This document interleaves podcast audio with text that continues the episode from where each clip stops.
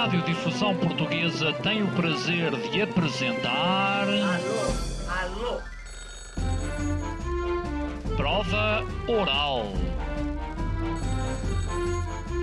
Uma rubrica de Fernando Alvim. Alô, alô. Todas as tardes aqui na sua Antena 3. Um programa bem divertido para toda a família. Basta telefonar e conversar. Ah, é da Praça da Figueira? E? Dos Jardins do Lógico? Prova Oral. Um programa para gente nova. A vossa atenção, portanto, para o programa Prova Oral. Pode a história de Portugal ter só as partes sumarentas? Da parte histórica e a parte política destas revoluções todas. Maria João Lopo de Carvalho diz que sim. Portanto, o meu rasgado aplauso. Falamos sobre marqueses e marquesas, de expressões como amor na costa, A padeira de Aljubarrota, que nos faz acreditar na força imbatível da mulher portuguesa. esta quarta-feira. Há a história de Portugal na Prova Oral. Às 19 horas na Antena 3. Ouvintes da Prova Oral, sejam bem-vindos a mais uma emissão. Desta vez fomos ao encontro de Maria João Lopo de Carvalho. Ninguém trata por Maria João, mas sim por Lopa. É, isso. é verdade. Ou por João Lopo. É. Mas sim, de- sim, por Lopa é o meu petino. Sim. ehm, Maria João, tu eh, tens 70 livros publicados, o que dá uma média de quase dois livros por ano. Ai, que Sim, nova. Estás- ainda sou nova. qual- qual é que foi o teu primeiro livro? Bom, então vá, vamos já aqui esclarecer uma coisa que eu não sou super mulher da escrita, mas como faço muita literatura infantil, digamos que uma história de literatura infantil É mais fácil do que um livro para adultos. são menos horas, consome menos horas. Não sei se é mais fácil, mas é a minha natureza. É escrever para crianças, é verdade. E tudo o resto que não é para as crianças, que são bastantes livros já, é tipo uma prova oral. É uma superação que eu tenho que fazer. E como eu gosto muito de desafios, é isso que eu faço: é fazer coisas difíceis que me tirem para fora da minha zona de conforto. Bem, tu agora tens uma neta de dois anos. Será que lhe vais escrever um livro?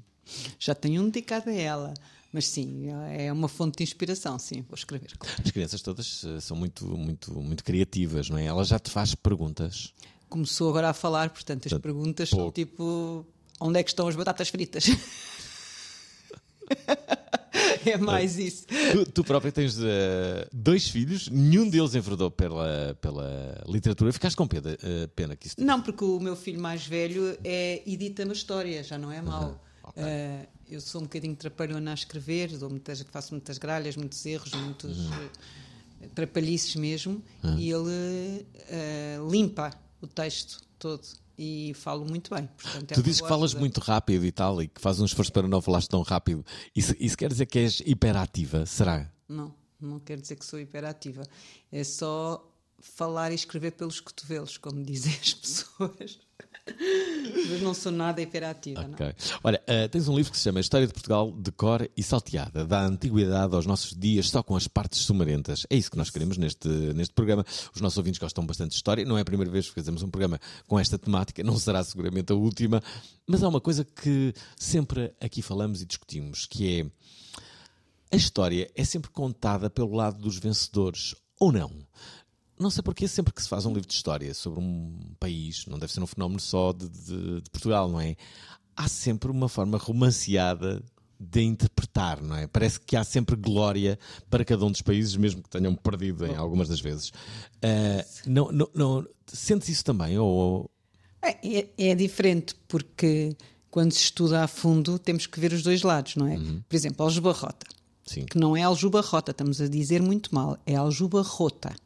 É? É. Espera aí, atenção. Pronto, isto aprendemos é já aqui uma coisa. Primeira coisa. Tenta dizer essa- Aljubarrota, é, assim que se deve é, dizer? não podemos dizer de outra maneira, porque se formos lá ao local, ao centro de interpretação da batalha, matam-nos se dizemos aljubarrota. Ok? Ah, é? É. Portanto, já eu- aprendemos uma coisa. Mas só, eh, ne- nesse caso dessa batalha, que foi muitíssimo importante no século XIV e que fez com que nós depois fôssemos para Ceuta e começássemos a, as epopeias marítimas, uh, nessa altura, se formos a essa altura da história, se ouvirmos a versão espanhola, é um bocadinho diferente da nossa. Claro.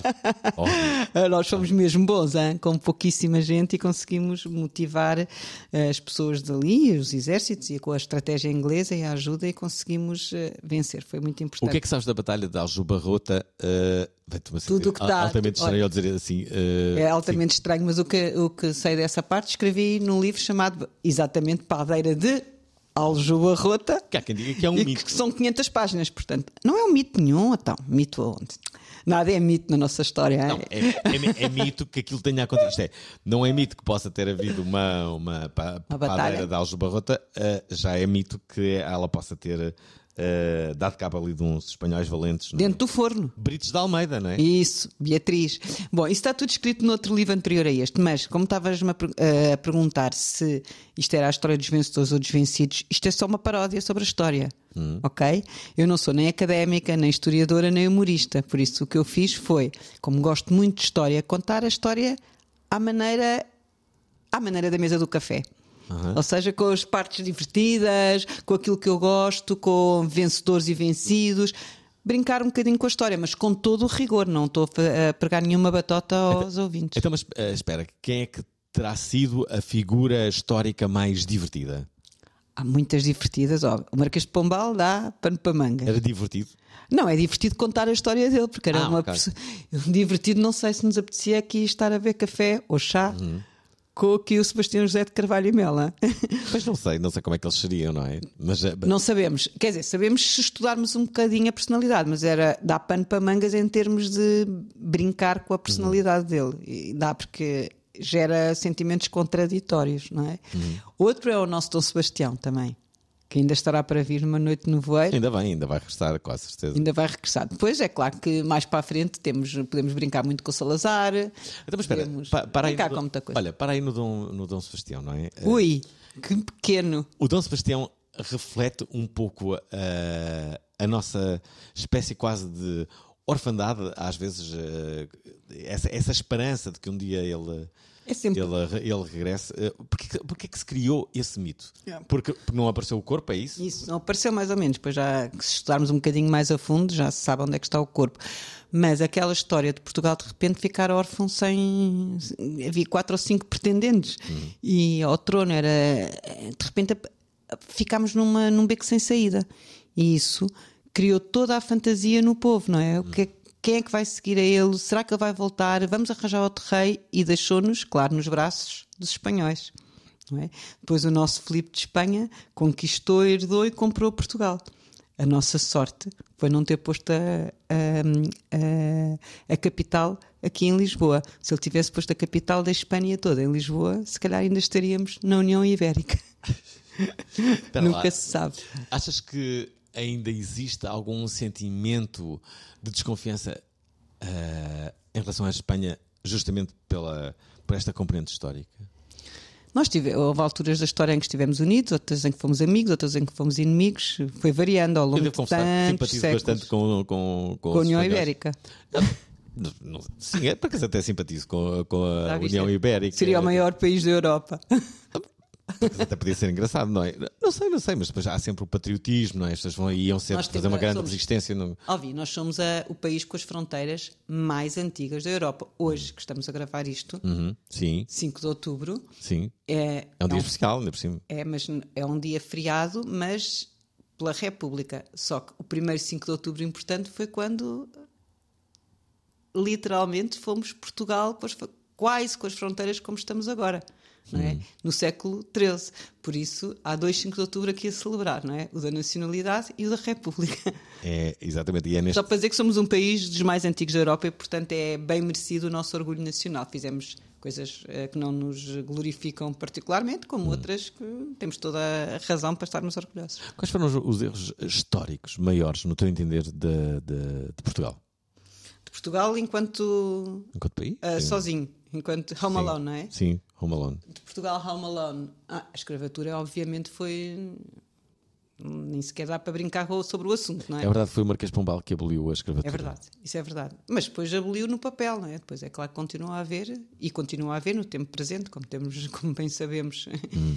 eh, nas condições de trabalho de muitos imigrantes, é verdade.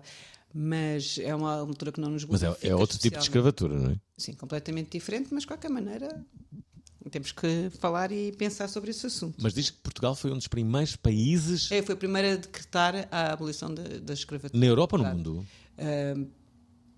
no mundo ocidental, podemos dizer assim, não é? Uhum. Mas, como se diz, não fomos os primeiros a começar, mas fomos os primeiros a acabar. O mundo ocidental. Agora, isso é um problema muito sério e não dá para nós brincarmos muito sobre o assunto, porque também eh, requer muito conhecimento e há quem saiba muito mais do que eu sobre esse assunto. Eh, De qualquer forma, nem sequer brinco nesta história muito com, com problemas graves. Eh, Houve partes muito negras na nossa história. O Estado Novo também não podemos propriamente estar muito felizes com o que aconteceu, com a falta de liberdade, com a falta de, de podermos escrever e expressar-nos livremente sobre o que quer que fosse, não é? E tudo isso era um problema que eu vivi muito nova, muito pequena. Tenho algumas recordações do meu pai. ah, como jornalista escritor que era, não poder dizer o que quisesse e escrever o que quisesse. Ele esteve preso algumas vezes. Hum? O teu pai esteve preso algumas vezes. não, preso propriamente não esteve, mas eh, digamos que eh, com Era levado algemas. para interrogatório. Não, não, tem lá a ficha na PID, sim, tinha.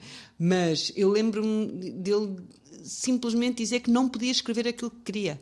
Lembro-me perfeitamente dele dizer isso e de organizar almoços com escritores e outros escritores da nossa casa da mesma área, eh, vá lá, se quisermos dizer um pouco de esquerda ou contra o regime, e, e de, no- altura do 25 de Abril ele nos dizer que finalmente podíamos, nós todos, filhos, ter uma, uma esperança e um futuro muito mais livre do que aquilo que ele tinha tido. É curioso, ouvintes da Prova Oral, porque neste momento, enquanto a Maria João fala do, eh, do pai, Fausto Lobo de Carvalho. Fausto Lobo de Carvalho, a verdade é que eu estou a olhar para uma fotografia, a única que tens na sala onde estás a dar esta entrevista, justamente com ele, em abono e em sua defesa, ele está com quatro copos à sua volta, todos de água.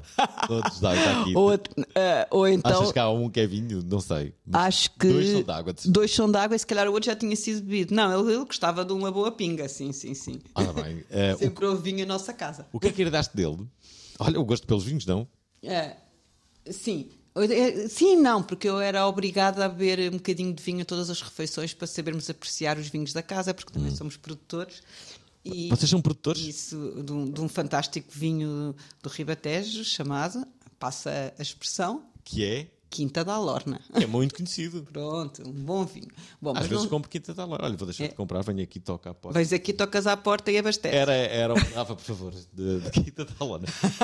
Já então, eh, Não, mas o que é que herdei do meu pai? Uh, eu acho que ele era um excelente contador de histórias, Uhum. a tal ponto que eu, já casada, ainda tinha dúvidas se era verdade que havia gnomos num determinado pinhal na guarda. Aqueles ainda mitos, pensava não é? que aqueles mitos era verdade, se era imaginação. Era um excelente contador de histórias, é verdade, e eu acho que se eu tenho uma qualidade é contar histórias. Então, e a Marquesa da Lorna? A Marquesa da Lorna é todo um, todo um outro registro. A Marquesa da Lorna não Foste tu que escreveste o livro sobre ela? fui uma das pessoas, uma das escritoras que escreveu um livro sobre ela. Tu podias ser Marquesa também. Não, não, porque isto não tem nada a ver com a nossa família. Foi só o nosso bisavô Ah. Que, eh, que digamos que veio, tendo nascido numa aldeia na Beira Alta, tinha um sonho de grandeza. E tudo fez para conseguir esse sonho de grandeza. E uma parte dessa ideia foi comprar uma grande propriedade a algures.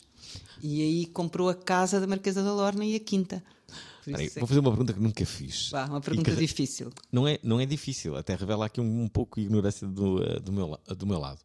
O que é que é uma marquesa e o que é que é um marquês? O que é que é uma marquesa e o que é que é um marquês? Sim. Para além do feminino e do masculino? Não, não é isso. É, sei lá, É- um rei, ok. Isso é um, é um título nobili- nobiliárquico Sim, mas que é por exemplo, qual é a concedido diferença por entre um determinados rei... feitos. Espera, espera aí. O- Qual é a diferença entre um rei e um marquês? À partida, um marquês manda menos que um rei, não é? Porquê? O rei, o soberano, é o por. Tu consegues perceber é? linhagem, consigo. Marqueses, duques, etc., são títulos conferidos à aristocracia por determinados feitos. Já agora que estamos a falar de Marquês da Lorna, vais perceber. O avô da Alcipe, que digamos foi a primeira grande feminista avant la lettre no século XIX, Sim. mas o avô dela tinha, era vice-rei na Índia e conquistou uma praça dificílima à população, aos indígenas. E a, pra- a praça que ele, que ele conquistou chamava-se a Lorna. Era uma fortificação. Pronto. E o rei, feliz, ou para eh, agradecer esse feito notável da conquista de uma praça muito difícil, conferiu o título de Marquês da Lorna a essa pessoa. Ok? Portanto, é um título que o rei deu como agradecimento por uma conquista que ele fez. Ah. Sendo ele aristocrata, porque já tinha outros títulos, mas pronto, era numa linhagem já importante. De qualquer maneira, ficou o primeiro Marquês da Lorna, porque o, rei resolveu dar títulos. Eu aqui brinco muito com isso, que é, era como ir à loja de chinês dar títulos às tantas. Davas títulos, títulos, títulos a todo o bicho careta que andava aí, para depois ter eh, partidários para a sua causa, exércitos, etc. Ah, e ter um título naquela altura. Bem, nesta também já é, já vale muito, não é? Mas naquela altura era absolutamente decisivo na. na- Eles no- queriam no- os seus exércitos, percebes? Então houve umas alturas no liberalismo que era. dava-se títulos a torto e a direito. Eu adorava ser Farto mar- de me gozar com isto, eu adorava, Eu adorava ser marquês. eu adorava ser marquês. Duque é melhor que marquês, Alvin. Duque. Duque é melhor. Duque de Bragança. Olha, ver, mas estás a ver, eu acho que se tu, eh, se tu agora fizesse um inquérito às pessoas, dizem, gostava de ser Duque ou Marquês? As pessoas diziam marquês. De quase certeza. É por causa dos vinhos que todos têm o nome de Não sei, marquês. tipo, é aquela coisa do Marquês de Pombal e tal. Ah, por causa do Marquês de Pombal, é verdade. Claro, não é? Tipo, Marquês de Pombal foi é, super poderoso. é o nome mais sonante, não é? É o título mais. Que outro Marquês é que há sem ser de Pombal? Há milhares de marquês, não vamos aqui dizer, porque senão criamos Diz- aqui di- proble- É tipo Está bem, então, mas diz mais. diz- ah, Marquês de Pombal, Marquês da Lorna, Ok. mais outro Marquês. Duque de Cadaval. Isso é um Duque, Ah, não é um estou a Marquês. pensar, Marquês, há mil e um Marquês, deixa eu ver agora, Marquês de Marialva, há vários. Depois, entretanto, vai passando Hum. de filho e já estamos em na República. Hoje estamos a celebrar 5 de outubro de 1910, portanto, os títulos já não existem, existe, existir existem, mas já não são considerados como eram em monarquia, certo? De que é que te serve ser Marquês de Marialva hoje em dia? Não, não serve para nada, é isso. Maria João Lope de Carvalho é a nossa convidada de hoje. Ela tem um livro que acaba de sair e que se chama História de Portugal de Cor e Salteada. Isto só começou agora, mas vai continuar. Pode a história de Portugal ter só as partes sumarentas? Da parte histórica e a parte política destas revoluções todas. Maria João Lope de Carvalho diz que sim. Portanto, o meu rasgado aplauso. Falamos sobre marqueses e marquesas, de expressões como Amoro na Costa, A padeira de Aljubarrota, que nos faz acreditar na força imbatível da mulher portuguesa. esta quarta-feira. Há a história de Portugal na Prova Oral. Às 19 horas na Antena 3. Estamos de volta com Maria João Lope de Carvalho. Ela tem este livro, História de Portugal de Cor e Salteada, da antiguidade aos nossos dias, só com as partes sumarentas. Há qualquer coisa que queres dizer sobre o título do livro? Queria, queria. Porque é uma expressão que é um bocadinho em desuso, de cor e salteada. Tu és muito mais novo, Alvin, do que eu. Mas, ah, para quem queira saber e nos esteja a ouvir, eu nasci em 62, portanto, eu pertenço aos boomers, com todos os defeitos e qualidades. E uma das coisas que os boomers tinham era saber tudo de cor e salteado. Tínhamos que saber as dinastias, os cognomes, as datas, as infernais datas. E tínhamos uma prova oral. Estás no sítio certo para falar sobre isso. Exatamente, isso. Tínhamos o exame da quarta classe com a prova oral. E o que era a prova oral? A prova oral era estar a debitar rios, caminhos de ferro, serras, não só de Portugal continental, como da metrópole. Isto com o Américo Tomás por cima de nós a olhar para nós no exame, numa fotografia, certo? Era isto a nossa prova oral. Portanto, nós tremíamos de medo com a professora de bata branca, com o ponteiro e o nosso presidente da República, às vezes o presidente do Conselho também tinha uma, uma fotografia lá, o Marcelo Caetano, e portanto nós tínhamos que dizer isto tudo sem gaguejar e sem hesitações, ou não passávamos a quarta classe. Bem.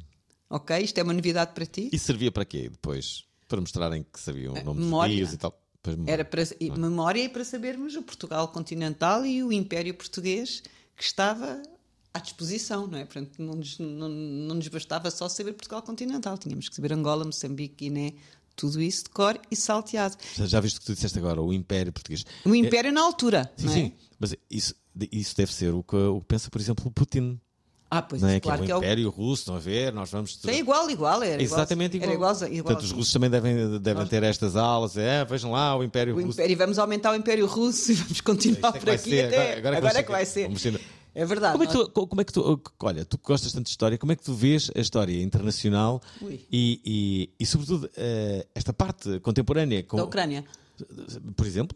Bem, imagina agora que os nossos amigos espanhóis que tu gostas tanto chegavam aqui e diziam assim: agora o Algarve é nosso. Vá, saiam daí, agora o Algarve é nosso, tipo Ucrânia. Ah, desde que diminuam os preços, se eles diminuírem os preços, tudo bem. Não, não, não, nada, tudo bem. Imagina, e o povo todo saímos de casa aos gritos, queríamos o Algarve, esse foi o nosso território, é, deve ser o sentimento, não, não digo que seja parecido porque estamos a brincar com uma coisa muito séria, Sim. mas é tirarem-nos um bocadinho da nossa pele. não é? Claro, óbvio. Não, não, Portanto, não, não há desculpa nem há nada que, que Sim, possa branquear o que está a acontecer eh, neste momento na Ucrânia. Outro dia pensei numa coisa, que é... E pensaste bem, de certeza. Não sei se pensei muito bem, mas fiquei, eh, depois eh, começamos todos a entrar em, em discussão, então todos a falar, e é uma pergunta que eu adoro fazer, que é, adoro fazer, mas é que é, imagina que Portugal entra numa guerra civil. Imagina que Já Portugal... tivemos tantas. Certo, mas, Já aprendemos com o passado, às vezes. mas espera, espera. Há, há determinadas coisas que as pessoas não estão a perceber o que, o que é que poderia acontecer. Nu- Numa guerra civil, tu tens que... Tu tens que escolher um lado. Tens de tomar partido. Tu tens de tomar partido por um lado. Isso. Tu tens que lutar contra amigos teus. Então, de, de repente... Não é? Mãos.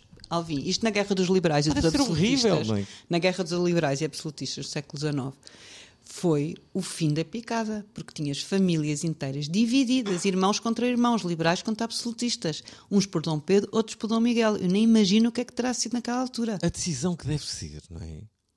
Pois, ainda por cima, os dois tinham razão. Ou seja, há a, maneira, a forma de defender Dom Miguel, há a forma de defender Dom Pedro, não é? Os dois tinham razão. E por isso era, era, era difícil escolher o partido. Eu imagino o que é que terá sido. Quer dizer, deve ter sido uma coisa absolutamente brutal.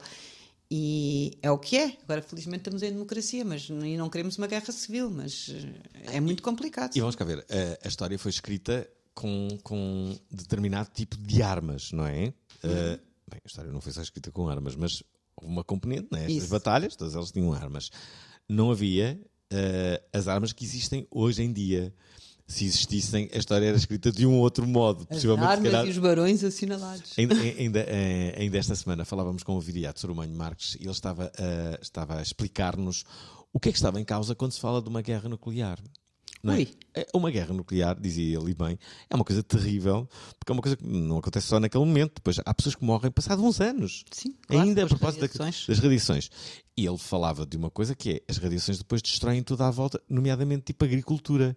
Isto é, os povos depois vão sofrer de- de- da agricultura não produzir, e das radiações estarem por todo lado, e de repente pá, é uma catástrofe. É? São consequências que nós nem podemos imaginar, Certo, nem certo. queremos para o nosso futuro e para os nossos filhos. Mas é, é- é aquele tipo de coisas que tu não estás a pensar bem, não é? Ah, não. o mas espera aí, mas uma guerra nuclear não, não, não pode ser nunca possível. Mas o problema é quando o botão está ao alcance de um louco, De um louco, sim. como o Putin, não é? Pois é. O Mas problema é o problema é que esse louco tem que, eh, tem que perceber que não só irá prejudicar os outros povos, Como mas também o próprio. dele.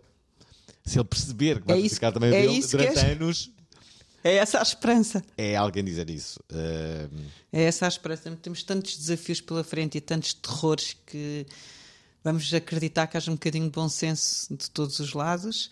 Estamos aqui há 800 anos, Hum. como Portugal, vamos estar mais 800 e, e achas que Vamos sim? só estas- tu achas que vamos estar mais atentos com estas, estas mudanças eh, climáticas? Olha que se calhar não. Olha, o- as mudanças Eu climáticas. espero estar cá daqui a 800 anos, não é? Estamos com aqui com 30 programa. graus de calor, Sim. os dois a bufar. em Não- 5 de outubro. Não, Mas não estamos, não estamos assim a bufar, até estamos a beber um chá. Há Então, É por aí o calor, o calor é se, esse. é chá. se estivéssemos a bufar, como tu dizes, não, não estamos a ver o chá. Não, mas é assim, vamos falar das alterações climáticas. O- a minha esperança, mais uma vez, eu acho que sou uma pessoa positiva e com esperança, eu vejo sempre o copo meio cheio, nunca meio vazio, e sou uma pessoa alegre e bem disposta. A esperança é que a humanidade sempre se reinventou. Verdade? Desde o tempo dos dinossauros, que andamos em ciclos de gelo, de calor, etc. É A verdade necessidade aguçou o engenho. a necessidade aguçou o engenho e é verdade que temos que tomar decisões sobre isso, não é? Políticas, eh, pessoais, etc. Enquanto povo. Mas acredito sempre na humanidade que será capaz de reverter este ciclo e iremos continuar por muitos anos. Ok. É uma Ah, esperança. M- mas não achas que, a humanidade em si tem, tem sempre esta, esta, esta possibilidade de nos surpreender do ponto de vista histórico? Porque é que existe esta ambição de querer conquistar? eh, tu consegues perceber a, a atitude imperialista quase de, de- olha, da Rússia, por exemplo? Território é território, terra é terra, já é muito antigo. Obviamente que ele tem um sonho utópico e louco. Não, é? não podemos dizer mais nada do que isso. Portanto, é óbvio que a, que a utopia daquele senhor é conquistar o máximo. No minuto em que ele conseguir conquistar a Ucrânia, vai conquistar o outro ao lado e o outro ao lado. Isto é como aos meninos na escola, não é? No minuto em que sobes um valor a um, tens que subir a todos. No minuto em que deixas um comer uma pastilha elástica, tens que comer. A... Isto vai continuar assim. Portanto, tem que se travar aquele louco. Pois tem. Olha, eh, Não mas- sei como, não é? é, tenho várias ideias, mas eh, Tens? Diz uma. A minha ideia melhor, já, já aqui disse, é, é fazer com que Putin se apaixone. Isso era uma boa ideia. Mas por quem? Catarina Furtado. É a minha Ah, ideia. é uma boa ideia, sim, senhora. Eu acho que só- Mas já, já pensaste em mandá-la lá? Qualquer Sim, é a coisa? nossa eh, a ideia é Catarina Furta- Furtado. Ele não está no em- Tinder? Numa missão. O Putin não está no Tinder? Acho que não. Ele, Tens a a- certeza? Acho que ele não é. Não é menino para o Tinder? Não, acho que não. Acho que não tem essa. Se calhar há uma rede qualquer Não na tempo, Rússia. não é? Ele também não. não Tempo? Tem. Ele depois tinha que ter dates. E, eh, Tinha que para ter dates. Como é que ele se. Ia ter um date naquela mesa distante? Ah, deve, sim, na mesa distante, por baixo da mesa, não sabemos, não é? Não, não, mas ele nem sequer. eh, Não, não é por aí que ele vai. Mas quem sabe há uma antecâmara qualquer secreta onde a Catarina pudesse entrar, mas era, eu acho que ele se apaixonaria loucamente por ela. A ideia. Repara, o meu plano é esse. Então, É mas então vamos fazer este plano, Alvin. Eu acho que que está ao nosso. Mas já Tá... disse, eu preciso. Ouvintes da Prova Oral, pedimos, fazemos aqui o, o repto. A Catarina Furtado já sabe desta ideia. Já sabe? outro Ela, dia acha- ela, ela, achou, ela achou sexy? Ah, não sei se, ah, se achas ah, sexy. Ela disse, ah, só mandou uma mensagem a dizer: Ouvi a tua ideia ah, sobre a minha ação humanitária. Catarina, estás nos ouvir? É, é muito bonita. Pois é, ela tinha que fazer esse sacrifício para uma missão humanitária, mas também o que é que lhe custava? O que é que lhe gostava? Diz isso que não és tu, não é? Que é que- Pelo mundo, pela paz no mundo, Alvin. Eu, eu também acho. Pela paz no mundo. Eu já lhe disse, não é? Eu é que já vou para a velha, mas. Espera, repara só. A cadeira Furtado, ainda por cima já tem aquilo do- da- da da ONU e tal. Está habituada. uma Está habituada, está habituada. Ela só tem que seduzir o Putin. O Putin fica louco pela Catarina Furtado. E se não Louco. temos uma dúvida, Acaba imediatamente com, com a. Com, a, a guerra. com, com todas as guerras, porque o, o- aí o designo do Putin é passear com a Catarina Furtado. E ele quer dizer: olha, afinal temos aqui isto, chega-nos perfeitamente, não é? Catarina Em termos de império já estamos bem, em termos de território, Não, está bastantes ótimo, quilómetros. Está ótimo, está ótimo, Catarina. Estava a pensar mal. Eh, afinal, estamos, eh, estamos bem. E eh, então onde é que vamos passar férias este ano? É, mas a Catarina tem que fazer isso por- pela humanidade. Tem que fazer É pela humanidade. Não, Também não é assim tão feio, Putin. É. Ouvintes, não não há- ideia, já não é? tenho visto pior. É, pronto. Então, és tu que dizes, não é? Ah, mas Não, de repente não o mundo era podemos é- salvo. Sim, o mundo não era podemos salvo. é ver o interior do Putin. Isso, não, isso é absolutamente É, não deve ser no interior horrendo. bonito. Não queremos saber nada do interior dele. Ele parece ser uma pessoa desprovida de. hum, Sentimento, se- de- emoções. É, não deve ter muito amor. Que, Vê-se que é um homem que não é muito amado. Não, não muito amado, nem tem amor nenhum por ninguém, não é? Mas pronto, era uma causa humanitária. isso, se calhar até há pessoas que o amam, não é? Porque, Mas ele não deve amar ninguém. É, não. É impossível. É, Aquilo é um creio. louco. Isto numa, num gabinete de psicanálise fazia um bom, Que é o que nós um estamos a trabalho. fazer. É o que nós estamos a fazer. Estamos Deixa-me- a brincar, estamos a brincar com coisas sérias, mas a verdade é que a Catarina Furtado está nas tuas mãos. Sim, sim. Ahm, não nas minhas, atenção. Deixa- de- Deixa-me só dizer que Maria João Lobo de Carvalho tem este livro que se chama História de Portugal de Cor e Salteado. Há uma expressão. é- Salteada. salteada. Que é, que é, hum, há uma expressão que, hum, que, que vem aqui neste livro que é amor na costa. Amor na costa. Oh, estamos sempre a ser invadidos por moros, não é? Estamos aqui a uma distância, a uma distância muito curta. Hoje, hoje em dia, esta expressão é muito usada quando. hum, olha, quando, quando, quando, nos parece que ah, alguém se está a envolver ah, emocionalmente com, a- com, com outra pessoa, não é? É Exatamente. aí que tu diz, diz assim, vês que a pessoa está estranha e diz assim, hum, amor na costa. Claro, é? isso é uma expressão antiga que vem de exatamente disto. Era a ameaça constante aqui nas nossas fronteiras, não é? Aham. Estiveram cá muitos anos, muitas palavras, muito deixaram da sua cultura Uhum. e agora a expressão é usada de outra maneira. Aliás, muitas das expressões aqui neste livro, que se calhar algumas pessoas conhecem, outras não conhecem, Uhum. mas são expressões todas com história que eu vou introduzindo nesta brincadeira. Já agora sabes que, que a Norte, hum, a grande maioria das pessoas eh, trata os lisboetas por mouros. Claro. Eh, Olha acha- para mim. Achas, achas justo eh, este rótulo de- do- dos lisboetas serem mouros? Quanto mais para sul, Mais mais, é a influência, mais mouros somos, não é? Sim. É verdade.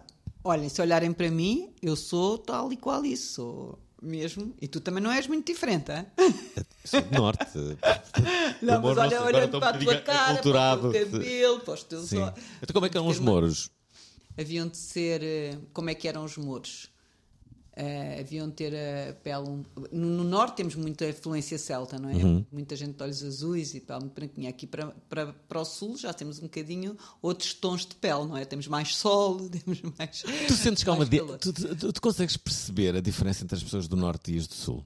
É difícil generalizar, não é? Mas, é. por exemplo, na aldeia do meu bisavô eh, há uma grande prevalência de pessoas loiras de olhos azuis. Portanto, óbvio que há uma influência do norte da Europa, claro. Qual é a aldeia do teu avô? Aqui é o meu bisavô Pedro Soares, no distrito da Guarda, grande cidade. Aliás, todos os meus costados do lado do pai, do lado paterno, são, são da Guarda. Tenho muito orgulho, gosto muito da cidade e vou lá muitas vezes. Ah, do, do, do lado materno é Algarve, portanto, mais perto dos Mouros não posso estar, não é? Sou uma boa mistura. O que eu posso dizer é que não devo ter nenhum pingo de sangue do norte da Europa. Apesar da guarda, mesmo assim aquilo é tudo português, sou portuguesa de todos os lados.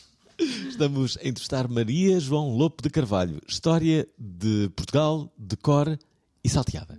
Susana Moraes Santos quer mostrar-nos o caminho transformador da meditação. A palavra psicologia vem do grego psichi, que significa alma. Como a neurociência explica as alterações que a meditação faz no cérebro. O otimismo, a gratidão, o humor até. Neurocientista e ultramaratonista. O que é que leva alguém a ser tão altruísta ao ponto de pôr em risco a própria vida? Esta quinta-feira, vamos meditar às 19 horas na Antena 3. Estamos de volta nesta emissão da Provaral, esta semana atípica, ah, mas que vai voltar com a participação de todos os ouvintes, como é habitual. Bom, dizer que hum, há pouco estávamos a falar de expressões que tu dizes, ah, esta aqui, o, o decor e salteado, é uma expressão que já não se, eh, já não se usa muito. E eu, de repente lembrei-me de uma, de uma expressão que, que se usava muito nos anos 80, que os brasileiros ainda usam muito, que era gente fina. É outra coisa. Aliás, havia uma série que se chamava Gente Fina, é outra coisa, que foi das melhores séries de sempre. Aliás, bem, estão-me a lembrar de Gente Fina, é outra coisa. Olhem só o genérico do Gente Fina, é outra coisa. Ouçam só, isto é uma coisa que muitas das pessoas que nos estão a ouvir eh, se recordam, mas há muitas delas que nunca ouviram na vida. Isto era uma série muito engraçada. Ora, reparem.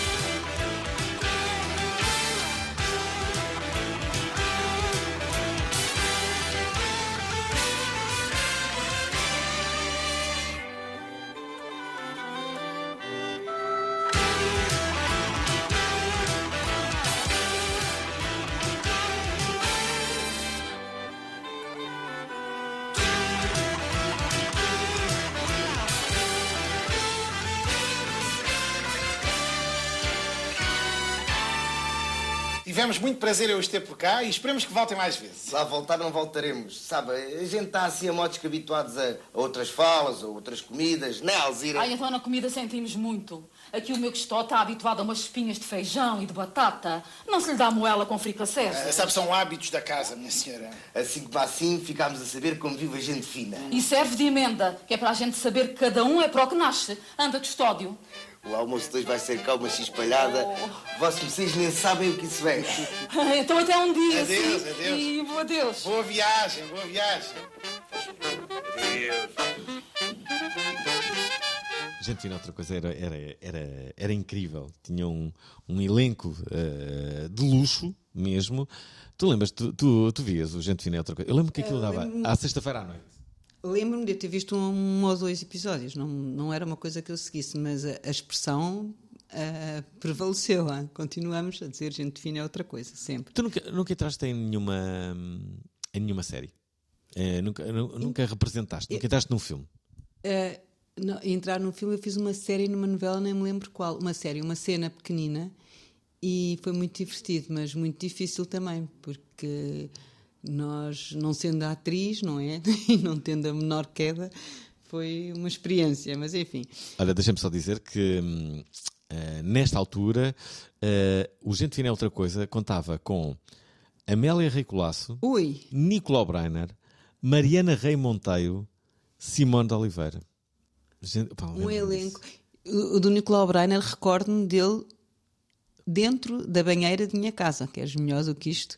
Uma cena que gravou, não sei se foi para o Gente Fina outra coisa, mas foi para uma novela há muitos anos e ele precisava de uma banheira com uma janela. E então lembro-me do Nicolau Breiner em pelo dentro de uma banheira de espuma na minha casa de banho. Espera lá, espera lá. Uh, reparem, eu estou aqui a ver, isto é, isto é um elenco que nunca mais acaba. Mas é, uh, grandes vedetas, a, Betty, a Betty Faria Ui. chegou a participar em Gente Fina é outra coisa. A Rosa Lobato Faria também. Nada como vermos para trás, irmos à procura na RTP Play. Rui Mendes, o, uh, o, uh, o famoso uh, do Duarte e Companhia, quem é que não se. Sim, sim, se lembro. Bem, já várias vezes veio este, este programa. Entre todas as séries, qual foi a série mais memorável para. para... Série ou novela? Ou novela? Bem, então. Série ou novela? Bem, eu a mais memorável, a Gabriela, porque foi a nossa estreia como novelas, não é? Assistimos a todos os episódios. Aliás, Portugal parava na hora da Gabriela Caravicanela. Aliás, há que dizer, até que ponto é que as novelas brasileiras não foram uma das maiores influências da sociedade portuguesa ali nos anos 70, 80? Sim, acho que acredito que sim. Mudou tudo? Mudou tudo. Mudou tudo. A maneira de fazer televisão também, a quantidade uhum. depois de novelas, a Vila Faia, a primeira, que seguimos todos atentamente.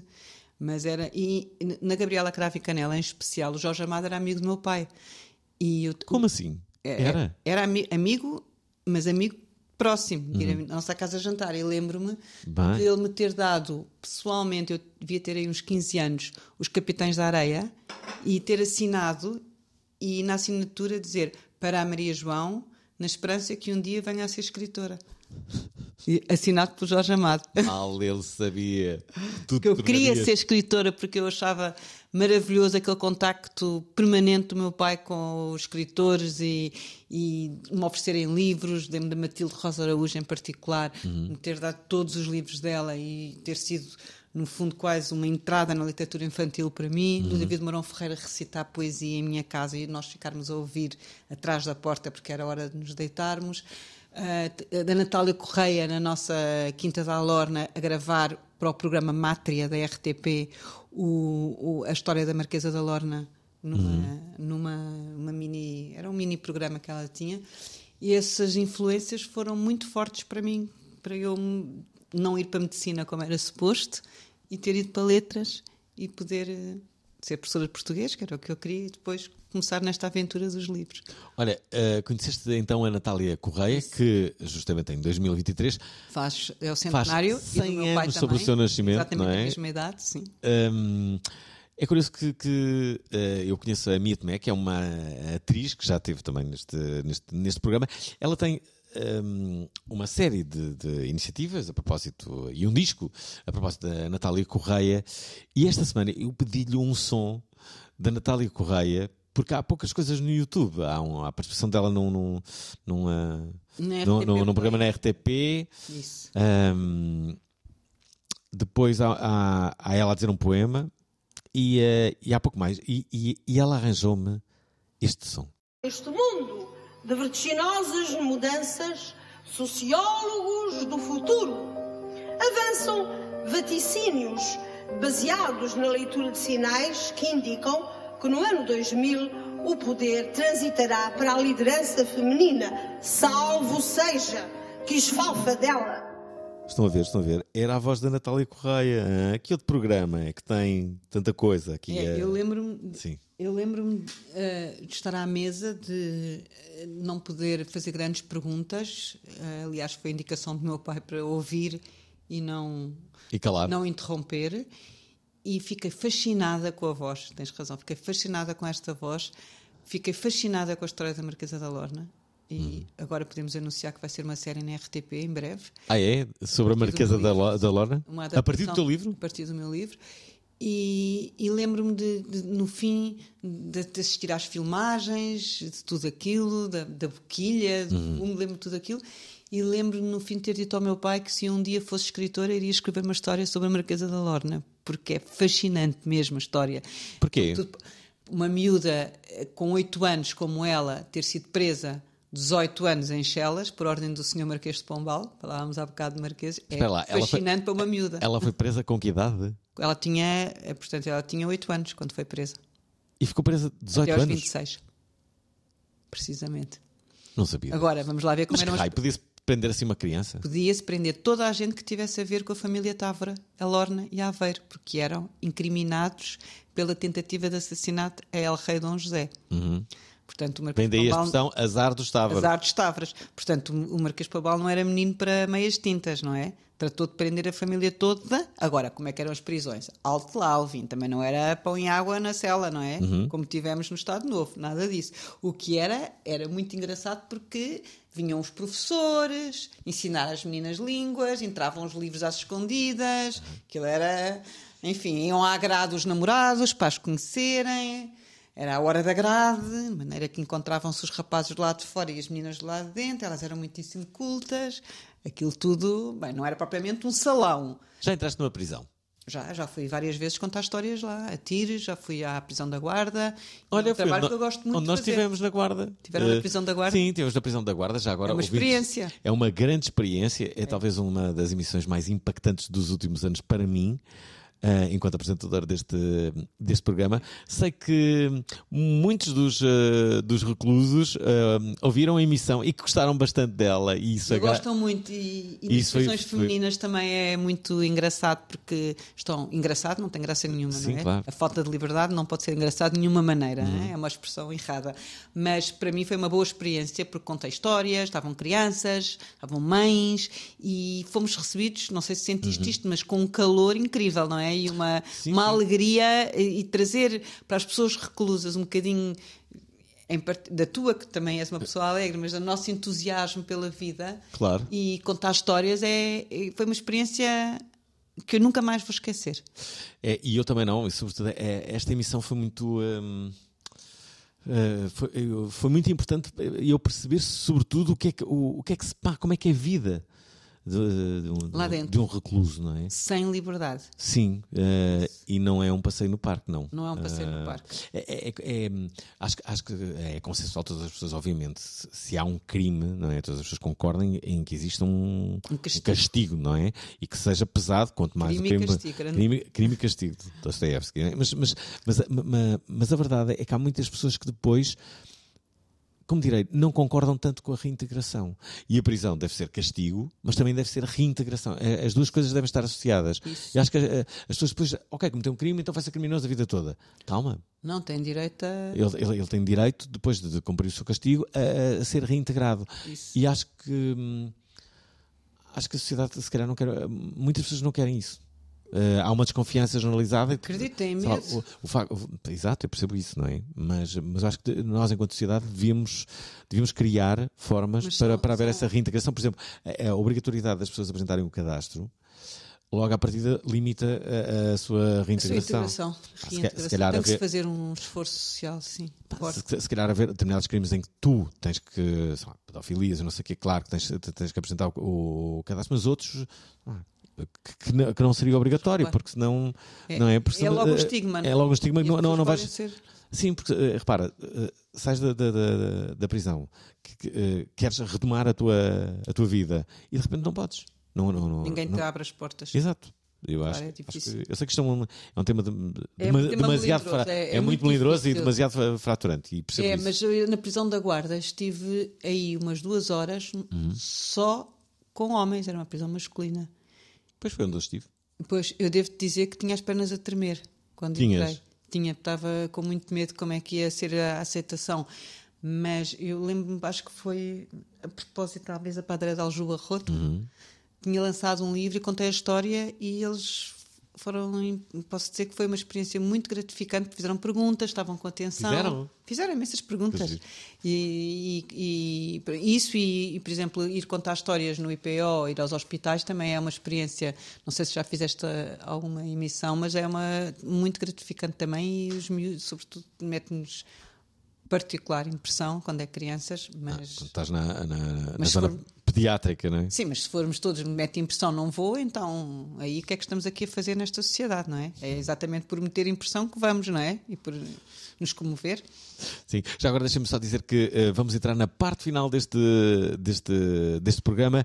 Entretanto, ainda esta semana. Susana Moraes Santos quer mostrar-nos o caminho transformador da meditação. A palavra psicologia vem do grego psihi, que significa alma. Como a neurociência explica as alterações que a meditação faz no cérebro. O otimismo, a gratidão, o humor até. Neurocientista e ultramaratonista. O que é que leva alguém a ser tão altruísta ao ponto de pôr em risco a própria vida? Esta quinta-feira, vamos meditar às 19 horas na Antena 3. Estamos mesmo na parte final. Qual é. eh, contas aqui uma história divertida. Vá, duas histórias divertidas deste, deste livro que tu gostas. Contar duas histórias divertidas aqui deste livro. Sim. então, uma história que é triste, mas que é muito triste, mas que eu consegui dar ali uma voltinha, acho eu, é depois do terremoto, depois do terremoto, quando o nosso amigo uh, Condoeiras, depois Marquês de Pombal, anda de coches pela cidade toda a ver os destroços, mas vão ler, vão ver o que é que há de surpreendente nessa parte. Uh, mais partes engraçadas.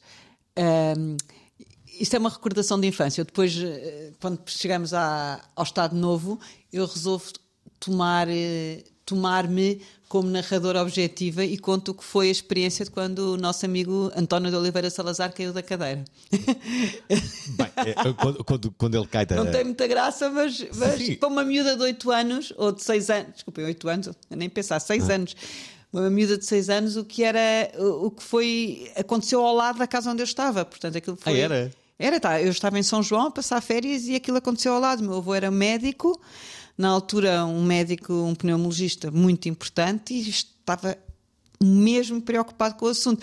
E, e ao mesmo tempo que eu vi essa preocupação nos olhos do meu avô, vi um risinho nos olhos do meu pai e não percebia a diferença. Porque é que um estava muito preocupado e porque é que o meu pai estava com um sorrisinho de esperança. Não, e a verdade é que só, só, só recentemente, há cerca de, sei lá, 6, 7 anos, é que eu percebi que Salazar não tinha morrido logo com a queda da cadeira. Salazar ainda ficou uns dois anos Isso. e, e, E eh, não se sabia cá para fora, a não ser eh, na, na comunidade médica, não é? Sim, e, e falava-se também que, que, que Salazar ficou muito, muito debilitado, depois de, de- disso ter acontecido e, e, eh, e ele pensava que ainda. eh, Que ainda governava, que ainda mandava e não mandava nada. É Sim, muito eu acho, triste. que, eu acho que isso é verdade, não é? É, isso é. Ele pensava é que ainda assim. governava. Pensava que governava e ninguém lhe dizia o contrário. Não se uniu uma especialista em Estado Novo, o que eu conto aqui é a minha percepção de miúda. Não é? A minha percepção de miúda é que é que tinha uma pessoa caída da cadeira. Eu caía todos os dias, porque é que estavam com estas atitudes e este sururu, e eu falava baixinho em casa, o que é que se estava a passar? Não é? Essa parte é divertida. Mas a nossa história de Portugal, para os nossos ouvintes, já sabem, não é nenhuma novidade, é uma história de aventuras dado avanço ao Tintin, à Annie de Blyton e ao Asterix, não é? Eh, é mesmo a história de aventuras sumarenta. Portanto, o que eu tento aqui, sendo rigorosa, ou seja, está tudo comprovado historicamente, é uma versão como eu se estivesse a contar ao Alvin aqui. O que é que aconteceu com os mouros e o que é que aconteceu eh, quando a Batalha de Zamora, o Milagre de Ourique e tudo isso Os Filipes, os famosos Filipes. os nossos três Filipes, os três da- mais amados ou mais odiados, não sei, brincar um bocadinho com isto tudo. Porque isto não precisa de ser uma coisa chata como era na altura em que eu aprendi a papaguear dinastias e cognomes e datas. É uma história brutal de aventuras, Ah, é isso que eu quis Aliás, que eu gosto, pessoas... eu, eu gosto dos teus títulos, não é? Da altura quando falas é do- parte do- mais do- do- do- do- dos Filipes, tem, há um capítulo que é o flipanço. Eh, Foi o flipanço total. será que a expressão flipanço vem dos Filipes? Ou foste tu pode que inventaste? sim. Não, Deve não, ser- flipanço, não é? Nós todos sabemos. Ah, flipanço total, não é? O flipanço total. Os títulos é. Eu trabalhei em publicidade muitos anos e, e era copy. Gostava imenso de fazer títulos e assim brincar com as palavras e com trocadilhos e tudo isso. Portanto, os Repara, títulos foi a parte. E, há- e alguns, alguns são, fácil. são títulos muito diretos. Por exemplo, este capítulo, capítulo 2 deste livro, repare-se no título. Mas porquê que a União Ibérica deu merda? Se fosse só a minha mandar, era a União Ibérica mesmo, não é? Sim, claro. Tá a. Não, estou a brincar. Nós temos muito orgulho em ser português. essa Claro, é que é claro. essa, com o bom e com o mau, como Mas a União Ibérica podia tra- trazer eh, coisas boas. Podia, claro. Olha, mas, eh, por exemplo, o eh, Rui, San- Rui Santos, comentador desportivo, há uns anos ele defendia que os dois campeonatos de futebol se deviam unir. Portanto, devia haver um campeonato. Então não temos agora o campeonato mundial organizado por nós dois e os Mouros de Marrocos. Certo? Exatamente. Não, mas eu comecei a ver é, o caso muito mal parado, que é assim, se se unisse o, o, campeonato de futebol espanhol com o português, Era um flipante para nós. era um flipante para nós, nunca mais, nunca mais Nunca mais ganhávamos íamos, íamos ganhar o campeonato. Tipo, Benfica. Nunca mais nada. Isso Ia ser dramático. Portanto, não concordei depois Era como com a Eurovisão, não fosse o nosso Salvador. Ah, pois claro. Não. Bem, portanto, Inicialmente eu concordei com a ideia, não é? Mas depois comecei a pensar assim: não, não, isto nunca mais ganhávamos nada. Não, é? Nada, não pode ser. nada. Nós temos que acabar este programa. Quero te agradecer aqui, Maria João, és muito divertida. Este livro, este, este livro eh, parece ser merecedor de muita atenção, sobretudo para quem quer ouvir a, a história de Portugal pela, pela, pela, pela escrita, pela mão da Maria João Lopes de Carvalho. Eh, este livro saiu. Já agora, ehm, se tivesses eh, a possibilidade de escolher que personagem histórica. Eh, gostarias de ter vivido eh, Ah, com quem? Eh, Convivido. não era convivido, era teres nascido aquela personagem. Ai, Imagina, imagina. no corpo daquela personagem. Quem é, que, quem é que tu gostarias de ter sido? Bem, posso ser aqui polémica e dizer que gostaria de ter sido a Carlota Joaquina, Hum. porque era uma menina muito ousada nos lençóis e fora deles e com uma estratégia política muito forte. Mas não é propriamente a personagem mais. Quem era a Carlota Joaquina? história. É, a Carlota Joaquina é a rainha. O nome é bom. É bom. Mulher de Dom João VI, que teve vários filhos e dizem que, não sendo má língua, muitos de outras pessoas do staff da Casa Real e não do próprio rei. Mas, Bem. mas tinha uma estratégia Era política. devassa essa Carlota. Era. Eu- aqui eu digo outros adjetivos piores que não podemos dizer aqui num canal como este, tão seleto e num programa Sim, tão este- importante como a prova oral. Mas Programa era. é- eu acho que é uma, é uma, uma rainha e peras, vão conhecê-la melhor, de certeza. Dona Maria I também. Havia imensas personagens femininas, não é? Se queres que ponha numa personagem masculina é mais difícil. Não, não. Mas tive o Dom Pedro, chamado Beto em negação, como eu lhe digo. Beto em negação o da Beto. em negação do Brasil. Que Mas depois os reis não eram todos um bocadinho betos nessa altura. Se os reis eram um bocadinho betos. Aqueles retratos. Era inbred, era com uma consanguinidade tão grande que eles já nem eram betos nem coisa nenhuma. Havia uns mais rebeldes, os betos rebeldes, havia os betos em negação, havia os betos betos, semitos. Qual foi, qual foi o rei mais beto de sempre? O rei mais beto de sempre, Dom Carlos, talvez. Dom Carlos.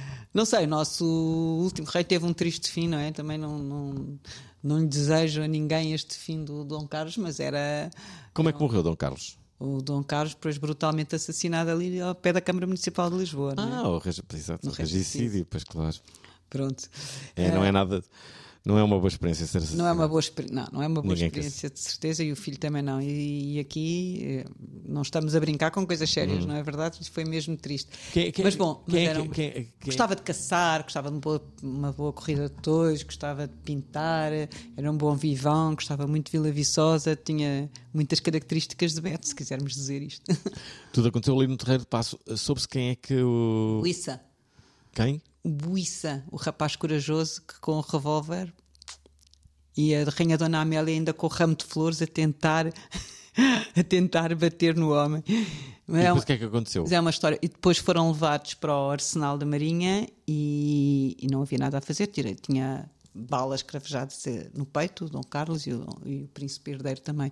E entretanto, o miúdo mais novo, que não estava preparado para, não estava preparado para ser rei, foi o nosso último rei, Dom Manuel, não é? porque por morte do pai e do irmão mais velho. Que idade é que ele tinha? Herdou, eu, eu diria que, posso estar errada, mas eu diria que uns 19, 20, 21 por aí. Agora tinha que fazer novo. contas. Mas era muito novo e, sobretudo, não estava preparado. E na altura a monarquia, como vimos, estava por um fio, não é? Dois anos depois, estamos hoje aqui a celebrar a implantação da República. É verdade, imagine-se um programa em que falamos sobre a história no dia da implantação da República, República. dia 5 de outubro, é no dia em que estamos a gravar este programa. E no dia, só agora fazer aqui um, um- uma cote feminina, hum, ontem à noite, passado estes anos todos, estava a nossa Beatriz Ângelo, a primeira médica portuguesa, e a Adelaide Cabeta, as duas a bordar as bandeiras da República à pressa na casa de costura, na sala de costura da Beatriz Ângelo. Porque era preciso haver 10 bandeiras para serem içadas hoje de manhã na Câmara Municipal de Lisboa. Portanto, foram duas mulheres que as bordaram na véspera. Isto é maravilhoso. Sempre as mulheres a salvarem eh, tudo. Eh, Mulheres desobedientes e mulheres revolucionárias. É isso mesmo, precisamos eh, cada vez mais. Olha, obrigado, eh, Obrigada, Maria João, por, este, este programa. Ouvintes da Provaral, se gostaram, já sabem, há um livro acabadinho de chegar que se chama História de Portugal, de Cor e Salteado.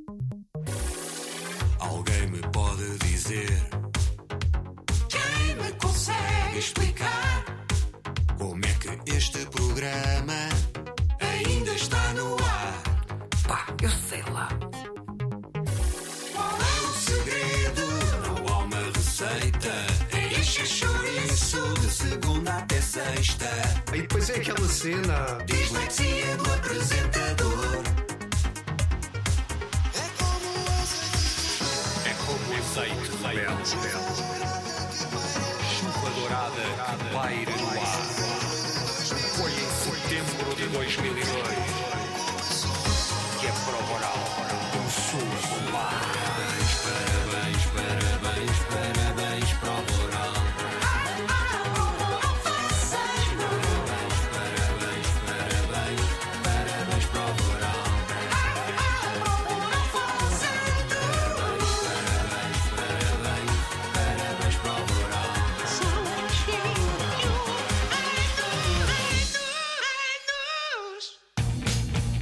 Gostaram da emissão? Querem ouvir outra vez?